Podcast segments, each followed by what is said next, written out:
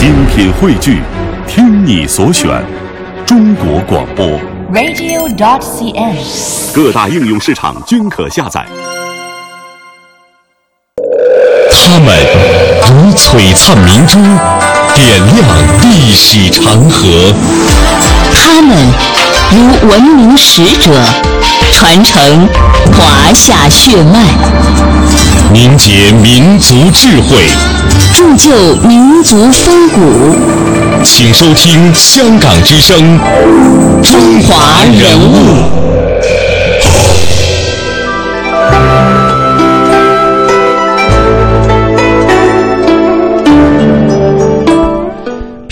中华人物，启迪智慧人生。各位好，我是郑博。大家好，我是曼斯，欢迎各位锁定中央人民广播电台香港之声数码广播三十二台的《中华人物》。中国传统的小农经济依靠的是土地，也正是因为有了土的滋养，才有了面朝黄土背朝天的传统农业，才有了聚村而居、与世无争的传统生活，才有了中国人生生不息的传统文化根源。乡土社会的本质不是别的，而正是这种土气。除了前几天节目当中提到的孙犁、沈从文、赵树理等乡土文学家，作家丁玲也曾以歌颂新生活为主要目的，在乡土文学上崭露头角。在抗日战争时期，与毛泽东延安文艺座谈会上的讲话应运而生的那些反映解放区土改题材的红色作家非常的多。当时著名的作家，比方说有赵树理、孙犁，还有丁玲，还有梁斌等等。赵树理的代表作品呢是《小二黑结婚》，在昨天的节目当中我们已经做了详细的介绍。还有之前提到的孙犁的《白洋淀记事》，以及丁玲的《太阳照在桑干河上》和梁斌的《红旗谱》。那今天的节目当中，我们就一同走进中国当代的著名作家，也是乡土文学的代表作家丁玲。首先，我们通过中央台难忘的中国之声采制的一段音频，来了解一下丁玲女士。一九三三年五月，白色恐怖弥漫的上海，一个爆炸性的消息不胫而走：丁玲失踪了。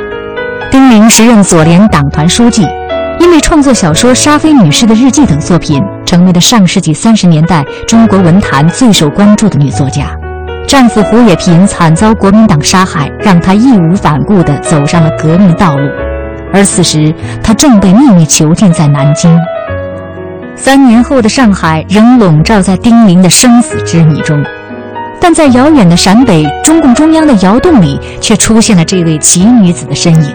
原作协办公室主任丁宁受到热烈的欢迎，逃脱了回到党的怀抱，那是不得了。毛泽东啊，命令丁玲说：“丁玲同志，你来了，你今后怎么打算呢？”丁玲说。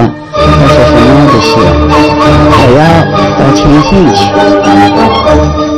这位柔弱却目光炯炯的女子一开口就要冲到革命最前线，给毛泽东留下了深刻的印象。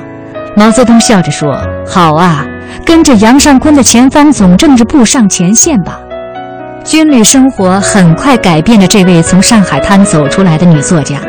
她将一路的见闻写成文章，到前线去，彭德怀速写等战地散文，名噪一时。一九三六年十二月，正随军在庆阳的丁玲收到了一份特殊的电报。丁玲秘书张凤珠说：“毛泽东再没有对第二个人这样。聂荣臻收到这首词以后，交给丁玲。铅笔一支谁与似？三千毛色精兵，阵图开向陇山东。昨天文小姐，今日武将军。在半军事化的生活中，丁玲变了。一九四四年夏天，著名记者林放眼中的丁玲是这样的：粗糙的皮肤，矮胖的身材，声音洪亮而健谈，难于令人相信她是女性。之后，他创作了《太阳照在桑干河上》等一系列反映解放区生活的作品，成为新中国最有影响力的女作家。一九八六年三月四日，丁玲在北京逝世。丁玲这个笔名第一次出现，她二十三岁，五十一岁之后，他基本停止了写作。在全部八十二年的人生中，作家丁玲只存在了二十八年。人物穿越时空，人生启迪智慧，人文润泽心灵，人性彰显力量。香港之声，中华人物，为你细数那些被历史记住的名字。在香港的书店，你也许无意间会发现一本书《记丁玲》。书中记述到，丁玲的原名叫蒋伟，字冰之，笔名宾芷、从轩等，湖南临澧人。上世纪二三十年代，中国文坛最富争议的女作家。她曾四处漂泊，她曾被传过死讯，她曾大胆追求爱情。他在二十三岁的时候写出了惊世骇俗的小说《沙菲女士的日记》，大胆表现五四运动以后觉醒的中国青年的痛苦与追求，引起了极大的反响。他说：“我自己是女人，我会比别人更懂得女人的缺点，但我也更懂得女人的痛苦。她们不会是超时代的，不是不会是理想的，他们不是铁打的。”他们抵抗不了社会一切的诱惑和无声的压迫，他们每人都有一部血泪史，都有过崇高的理想。丁玲曾经有过单纯而快乐的时光。中学的时候的丁玲是一个热情活泼的人，爱好画画、歌唱和体育，喜欢参加五四有关的社会活动。上街游行，在学校演讲，带头剪个头发，喜欢跟同学去江边玩聊天大家聊各自家乡好玩的事儿，聊社会革命，聊文学，聊理想。但有时丁玲也会很安静，在江边默默地看江边的船只。他渴望外面的世界，渴望过自由自在的生活，也渴望逃离以往那不堪的往事。丁玲的父亲是一个极有才华却意志消沉的人。他中过秀才，去日本留过学，因为得了肺病，无奈回到了湖南老家，懒懒散散地过着日子，直到把家产耗尽。一九零八年，丁玲四岁，父亲突然去世了。接下来我们听到的是丁玲研究专家涂少军和丁玲的原秘书王增来回忆那段过往的岁月。他虽然是出生在一个大户人家，他没有过上那个地主阶级的生活。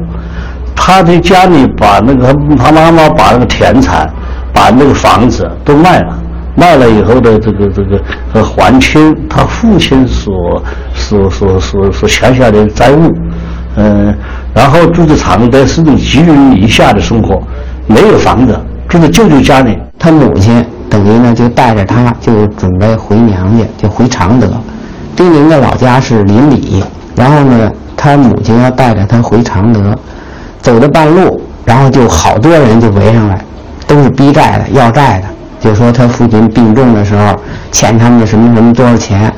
呃，他说也不知道是真的是假的，反正就围着一帮人就就来要钱。不幸的事再次发生。丁玲的弟弟长到四岁的时候病死了。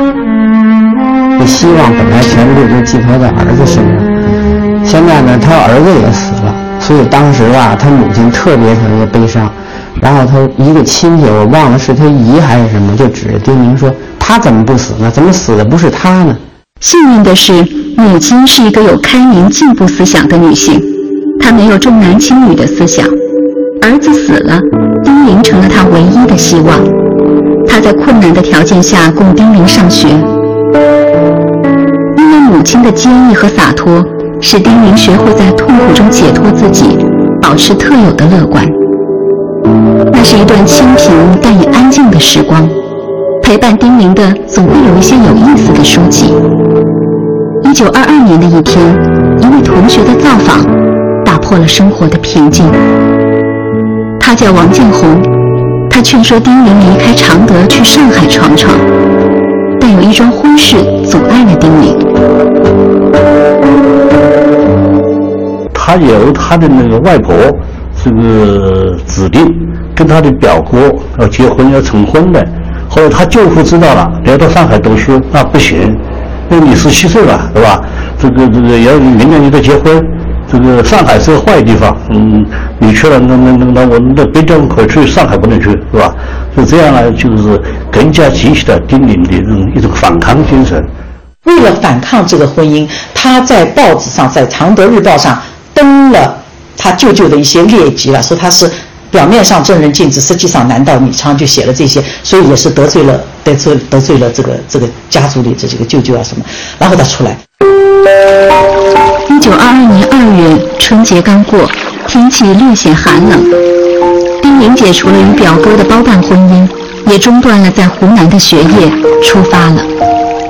离开母亲，离开带给她苦痛的故乡，丁玲开始了一次冒险，去一个陌生的城市寻找一条自己的道路。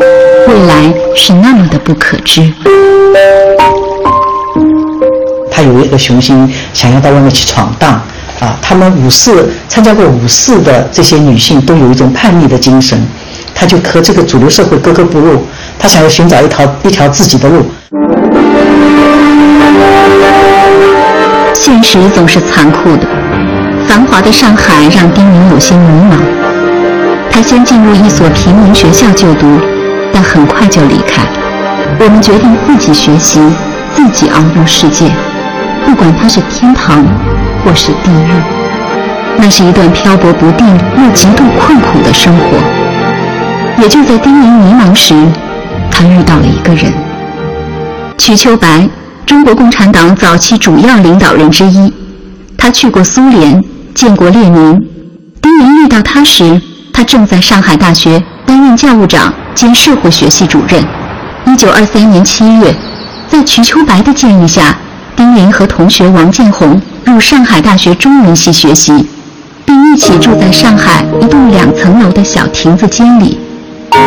那时，瞿秋白喜欢去他们那儿坐坐聊天有一天，丁玲突然发现，瞿秋白爱上了他的同学王建宏。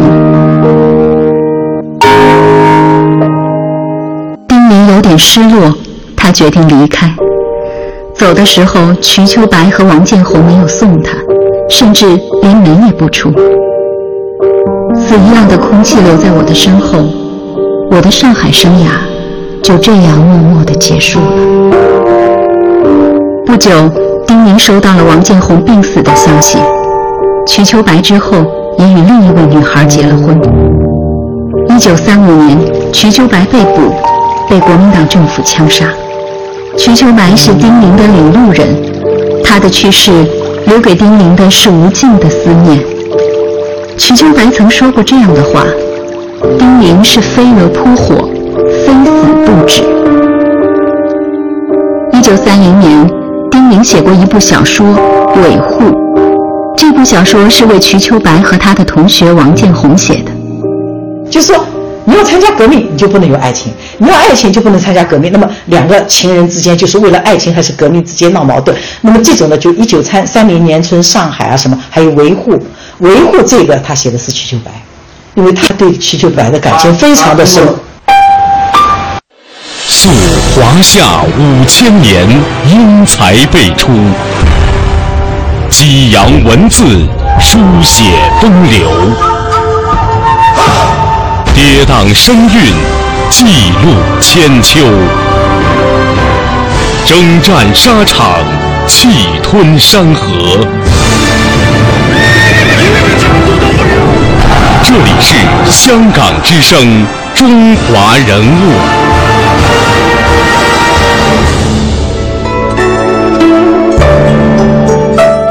离开上海，丁玲继续漂泊。那时，他仅靠母亲微薄的薪水度日。为了生存，他开始四处找工作。一九二四年，丁玲来到了北京。他曾经想去法国，也差点去香港给一位商人做秘书，还去上海尝试过做电影演员，但最终都没有实现。他还曾经在北京的一家私人画室学素描，很多时候只有他一个人在静静的画室。他写道。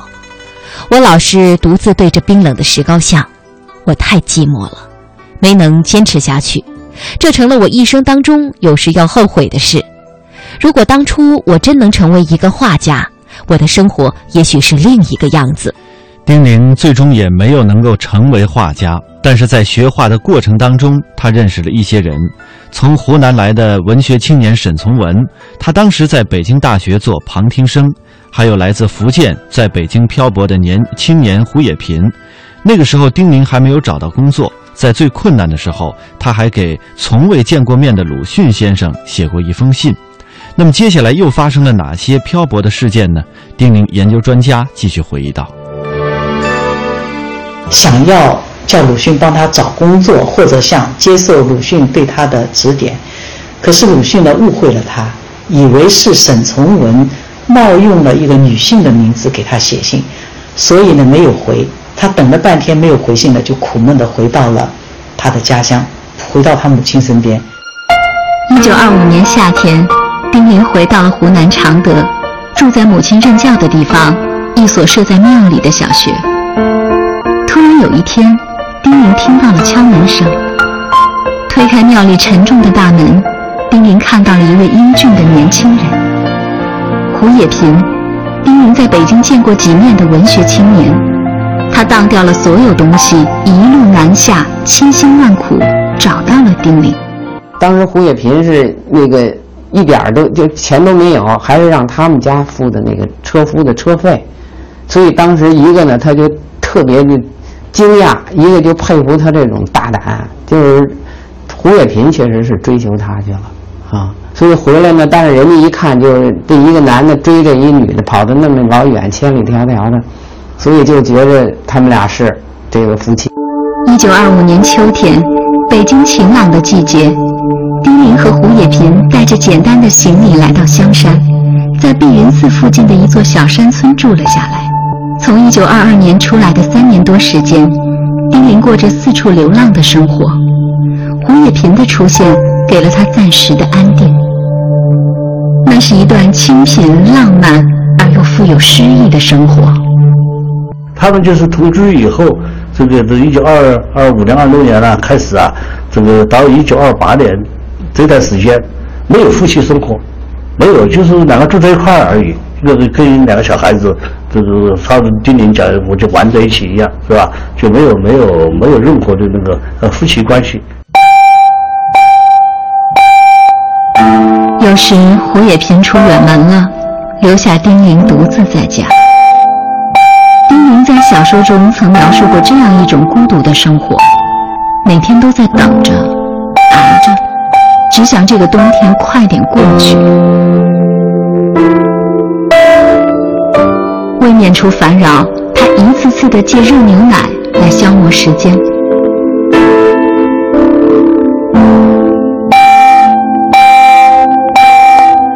一字一句，包括广告都不放过的看着报。坐在火炉旁生气，听公寓的伙计一声声的叫喊，躺在床上呆呆的望着天花板。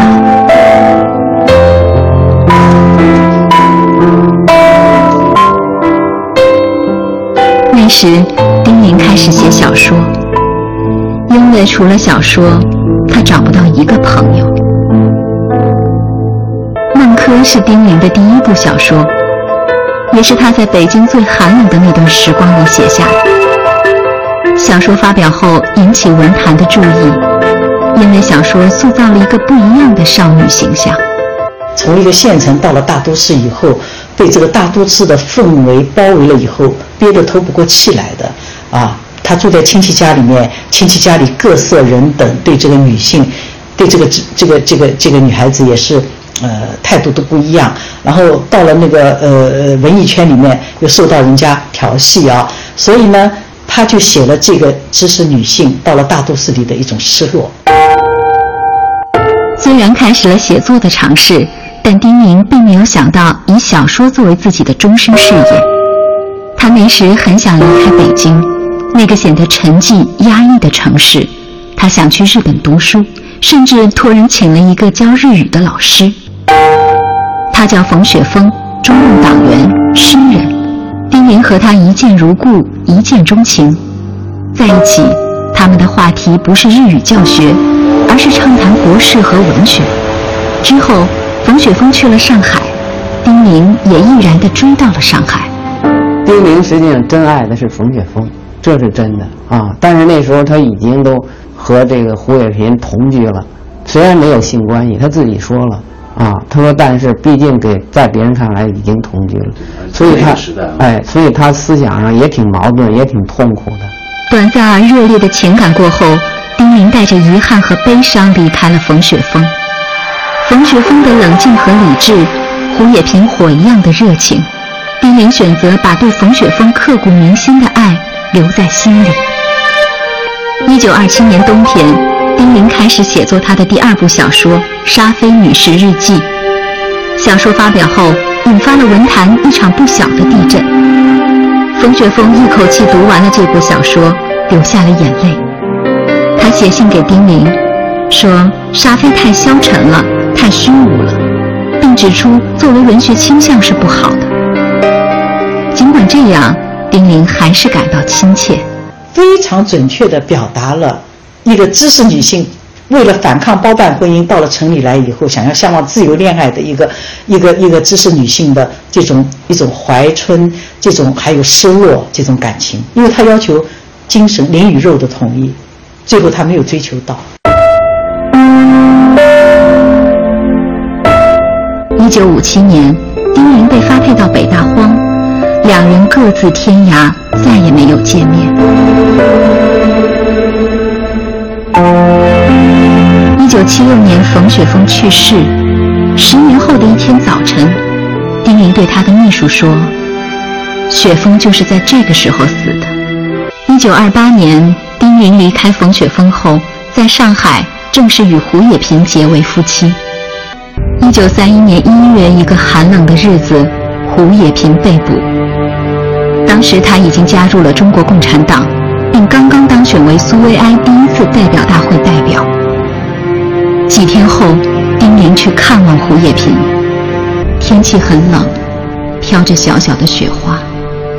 在两重铁栅栏里的院子里走过了几个人，我看见他，他正要喊时，巡警把他推走了。他们到南京想去找一些。沈从文认识一些国民党的要人，想去通融一下，能够把他救出来吧。就是在他们回来的路上，在这个冬天的深夜里面，胡也频被枪杀了。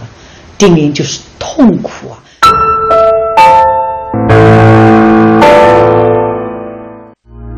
人物穿越时空，人生启迪智慧，人文润泽心灵，人性彰显力量。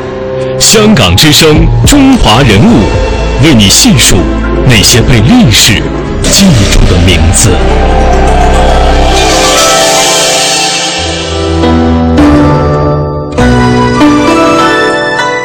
一九三七年二月，出狱后的丁玲来到延安，当时延安文艺界纪念高尔基逝世一周年，举办了一场大型的文艺晚会。其中演出的一个节目就是根据高尔基的小说《母亲》改编的一个话剧。台上演巴威尔的年轻小伙子引起了他的注意。小伙子浓眉大眼、高鼻梁、英俊潇洒。丁玲在陈明的身上看见了胡也频的影子。一九四二年三一九四二年，三十八岁的丁玲与二十五岁的陈明，在人们的嘲讽和挖苦声中正式结婚。他们没有举行婚礼，也没有请客吃饭，两个人手牵着手在延安的街头快乐地散步，心中洋溢着无限的幸福。但是没想到，一九五五年，丁玲被流放到北大荒长达八年，以后又被投入北京秦城监狱。五年出狱以后，再被送到山西长治老顶山张头乡村。直到一九七九年才结束了被流放的日子，这期间陈明一直陪伴着他，他们的爱情经受了最严酷的考验。后来九十多岁高龄的剧作家陈明出版了新书《我与丁玲五十年》，讲述了自己与丁玲跨越半个世纪的风雨恋情。人物穿越时空。人生启迪智慧，人文润泽心灵，人性彰显力量。香港之声，中华人物，为你细数那些被历史记住的名字。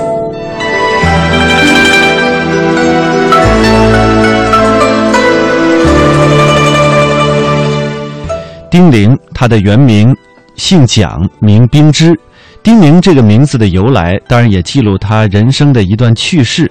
那么，蒋冰芝是在一九二七年到上海，进入了陈独秀、李达等人创办的平民女子学校读书。一九二三年前后，进入上海大学中国文学系旁听。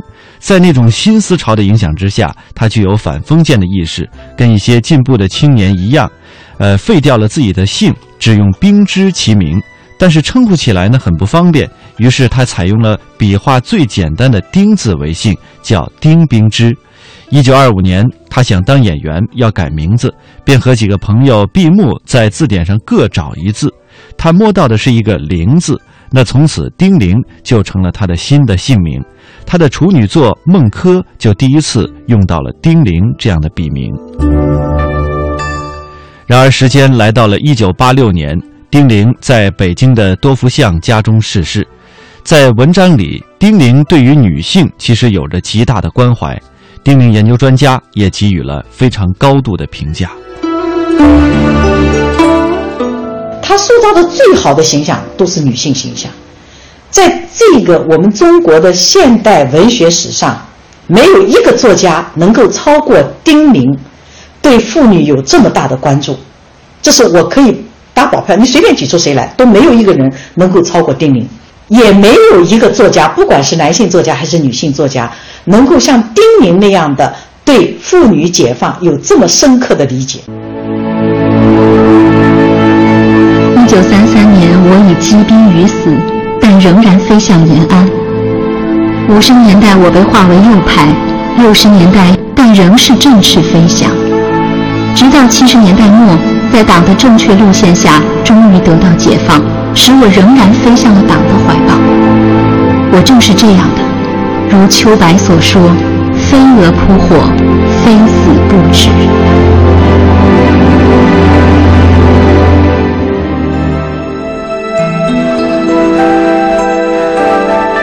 好，中华人物被历史记住的名字。今天我们带您走进的是中国当代著名的作家，也是乡土文学家的代表人物丁玲。欢迎各位在每天晚上的七点三十分收听《中华人物》的重播。我们的首播时间是每天上午的九点三十分。明天节目我们再会，再会。